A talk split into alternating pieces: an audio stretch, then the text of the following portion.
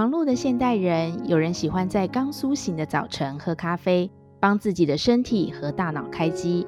有人喜欢下午品茶，透过茶叶香气与老友话家常；有人呢，则喜欢夜阑人静的时候，来一杯小酒，洗涤一天的疲惫。无论你喜欢跟哪一种饮品对话，这都是在品味生活。田姐儿呢，自从认识了一群咖啡职人之后，就这样一脚踏进了咖啡的美丽世界。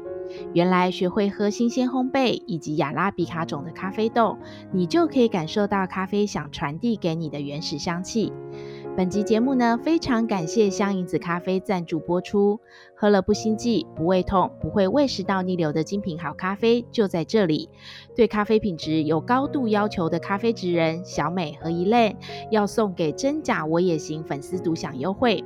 他们一次网罗非洲、美洲、亚洲三大产区的风味套组，只要点入资讯栏的网站链接，选购环游世界香壶礼盒套组，结账时同步输入真假我也行推荐码 Really 两百，不但免运费，还可以直接折价两百元哦！高贵不贵的好咖啡，就从这里跟着我们一起寻找最适合你的咖啡伴侣吧。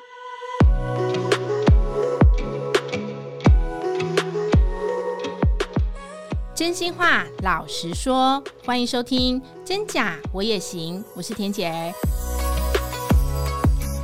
继续欢迎今天的来宾，两位咖啡达人，也是咖啡职人，两位都在咖啡香中找到人生价值的小美和 Elaine。嗨，欢迎大家好，欢迎大家光临。嗨嗨，我看到你们就好像看到咖啡来了的感觉，真的。这一集呢，很特别，我要请他们带我们透过咖啡去旅行。其实提到了咖啡，大家会想到很多国家，嗯，对不对？法国、意大利、美洲，什么肯亚这样，世界各地的国家，现在包括台湾也开始自己种植精品咖啡豆了。所以在全世界的咖啡地图当中，台湾也慢慢占有了一席之地。所以呢，我们要让这股黑金传奇在台湾继续萌芽，包括那个咖啡厅要继续开不完，好不好？希望了，现在倒的比开的还多，真的。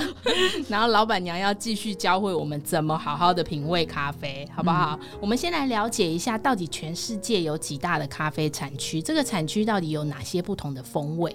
所以刚刚田姐其实有提到，呃，例如法国啊、美国啊、意大利，他们其实真的也很喜欢喝咖啡。可是其实大家知道，他们是没有种植咖啡的哦。那原因是因为，对，没错，嗯、原因是因为其实。呃，咖啡它是热带产物，然后它需要很就是温暖的气候，就是要饱足的光照这样子，所以我们有称叫做咖啡呀、啊，它们是要长在就是以赤道南北纬约二十五度的一个环状地带，所以通常这个地带称为这个咖啡带，这是 Coffee Belt。所以如果在北极，它是不产咖啡的哦。对，就是它是在热带地区，它才产呃才种植得出咖啡豆这样子。嗯、那这几大产区，它们的风味有什么不同？好，那呃刚刚说的是咖啡带，那在这咖啡带的这个地方啊，其实呃有总共。主要是有三大产区，第一个是亚洲，然后第二个是非洲，然后第三个是中南美洲。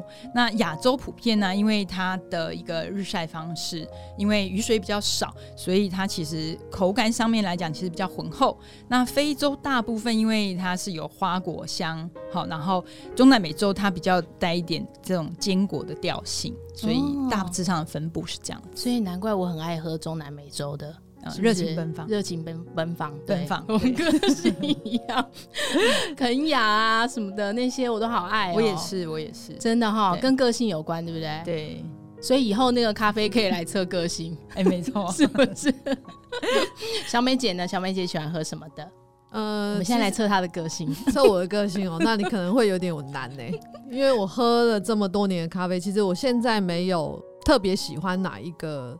呃，产区的豆子，其实每一个产区的豆子我都可以接受。那你早上都用什么样的风味来开启你的一天？早上你都喝什么？我现在每天都比较像意大利人，我早上都会先 先喝一杯浓缩咖啡，然后开启一整天的工作心情。哦，然后呢？那中午呢？或下午呢？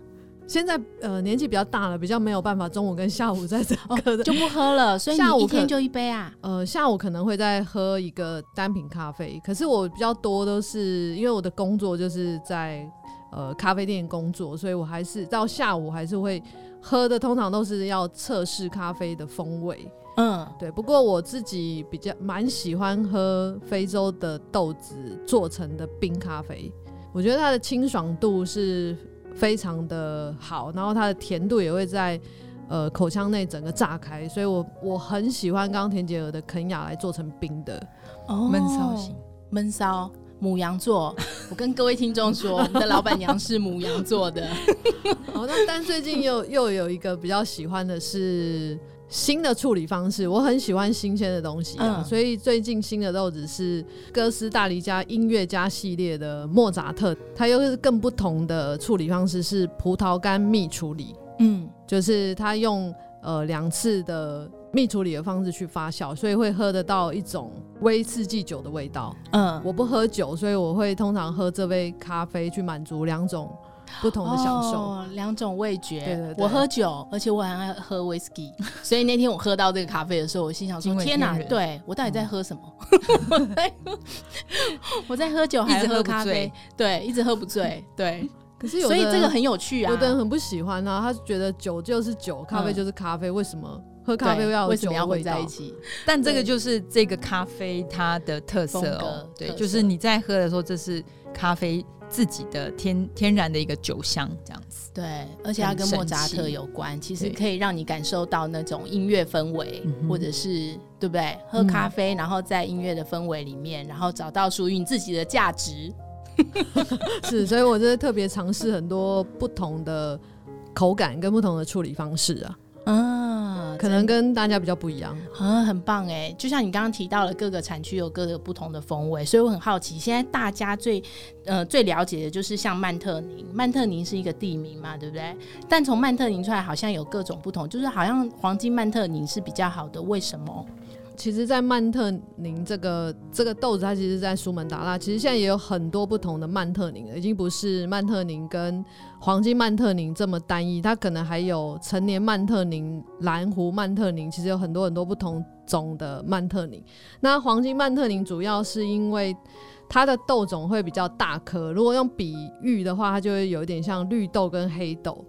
那它会经过四次的挑选，挑选出最大颗的豆子，所以它的价格上也会不一样。那可能很多人会觉得，我要怎么去判别？第一个，在外观上就是大小去分别；第二种是曼特宁，其实喝的时候你会喝到一个泥土跟草、青草的味道。嗯，我不晓得现场另外两位有没有喝曼特宁，他们刚刚听起来都是喜欢。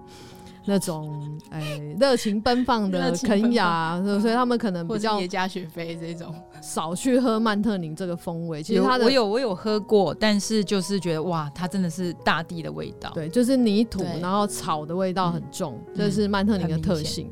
可是黄金曼特宁它的味道是完全不相同的。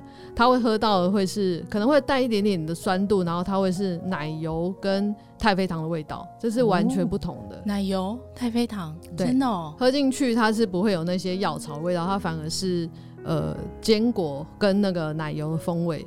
哦，这是下次要试试，好酷哦！我下次要好好品味一下。对，另外一个成年曼特宁我也蛮喜欢的。陈年曼特宁对是要几年？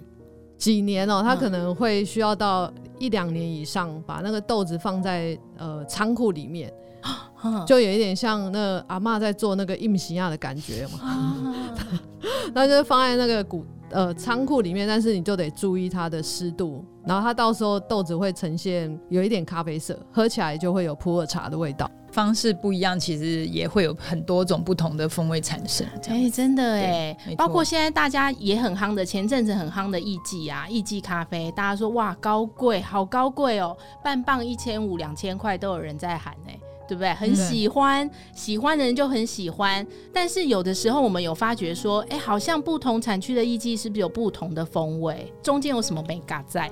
其实艺妓大家一听的第一个感觉都是觉得它是一个贵的咖啡，嗯，可是其实它是它只是一个品种，那就是买起来很贵啊，对，对，因为大家听到都是很贵，那很贵这个这个艺妓它其实是最早是在巴拿马。嗯，的翡翠庄园的这个园主，他意外发现就是这个豆子，呃，他原本是把它当成一个防风林，可是后来发现它这个豆子居居然有一个柑橘跟花香的味道，他就把这个豆子拿去比赛，然后他赢得了冠军，到现在都是几乎都是拿到冠军，所以他产出的巴拿马翡翠庄园的艺伎就会非常的贵，呃，一公斤的话好几千块，所以外面卖的，如果你买的是巴拿马翡翠庄园的豆子的艺伎，确实是要这么贵。可是这个品种呢，现在其他地方也都有栽种，像呃哥斯达黎加跟瓜地马拉栽种出来的艺伎这个品种，它其实它的品质也不差，可是相对的价钱就会。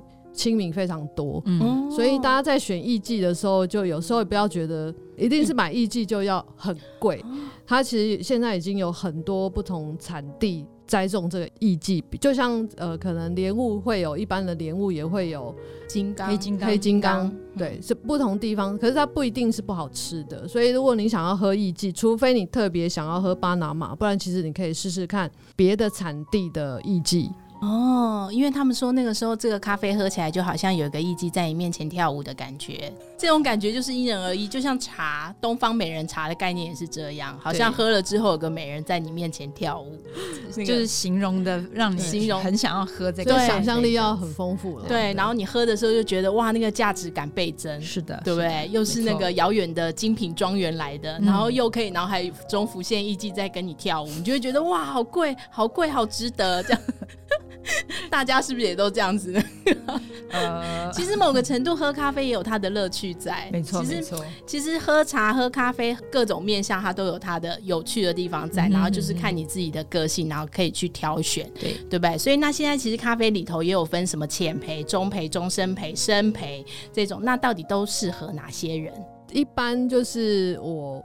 呃，我会问客人，就是他是喜欢什么样的咖啡，平常都喝什么咖啡。如果是初学者，嗯、通常我都会从浅培开始去建议，嗯、因为呃，如果你他平常不喝咖啡，你如果就建议他喝深培的豆子，他可能喝一次他就不会再喝咖啡了，嗯、因为它的厚实感会很重，然后他可能会比较会带有一些。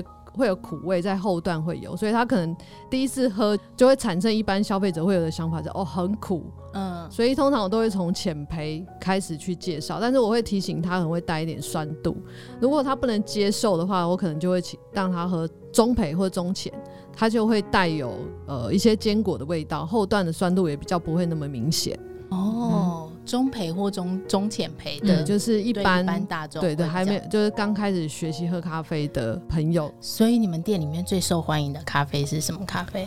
其实近几年来已经慢慢走向浅培的豆子了，因为大家对咖啡的认识越来越多，已经不再觉得说咖啡一定要有所谓咖啡的味道，他反而开始喜欢的是花香。果呃，莓果的香气，然后甚至开始接受酸度，所以其实现在反而是浅焙的豆子卖的比较好。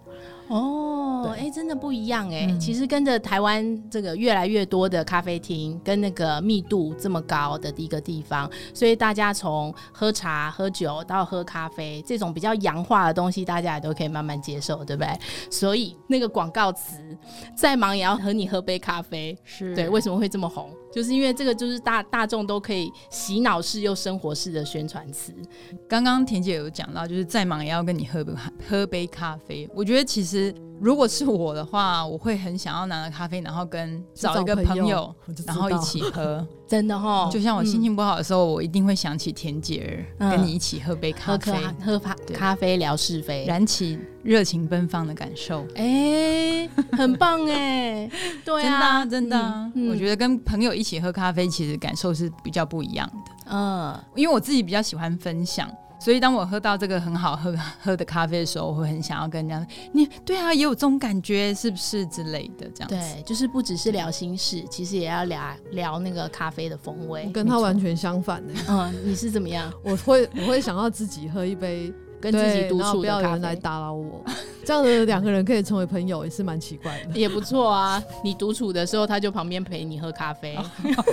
哎，好像是，是不是？因为他感觉有人陪就好了。真的，对啊，很棒啊！就是你们透过咖啡找到彼此的自己，对对，找到彼此的自己，也找到自己合作的模式，很棒哎！我觉得很棒，两位的合伙人，两位好朋友，今天你们让大家去透过咖啡去旅行，然后主要呢，我会想这样做这个主题是。是因为希望大家下次出国旅游的时候，比如说你去到欧洲，或者是坐在那个意大利罗马的街头，或是美国纽约的街头，当你在品味咖啡的时候，你可以想想小梅姐跟伊莲姐说的话，你会发现其实咖啡在跟你对话，嗯，对不对？不管是喝的方式。啜饮的方式，或是牛饮的方式，然后挑选豆子，或者是中培、深培、浅培的概念，就是鼓励大家要勇于尝试。其实你有一天会找到与你最契合的咖啡伴侣，相信自己，咖啡世界你也行。这是今天我们这一集最主要的概念，把大家领进门。对不对？嗯、那个内行的看门道，外行的看热闹，可以找到你最喜欢的咖啡风味。对，嗯、谢谢两位师傅，好不好？今天也谢谢谢谢，谢谢大家的收听，谢谢小莲姐、莲姐，欢迎下次再来。好，好拜拜，下次见，拜拜，嗯、拜拜。拜拜真假我也行。如果你喜欢我们的节目，请帮我们按下关注或订阅，给我们五颗星及留言，也可以加入我们的 FB 粉丝专业及追踪 IG，或是你还想听什么主题，都欢迎告诉我们哦。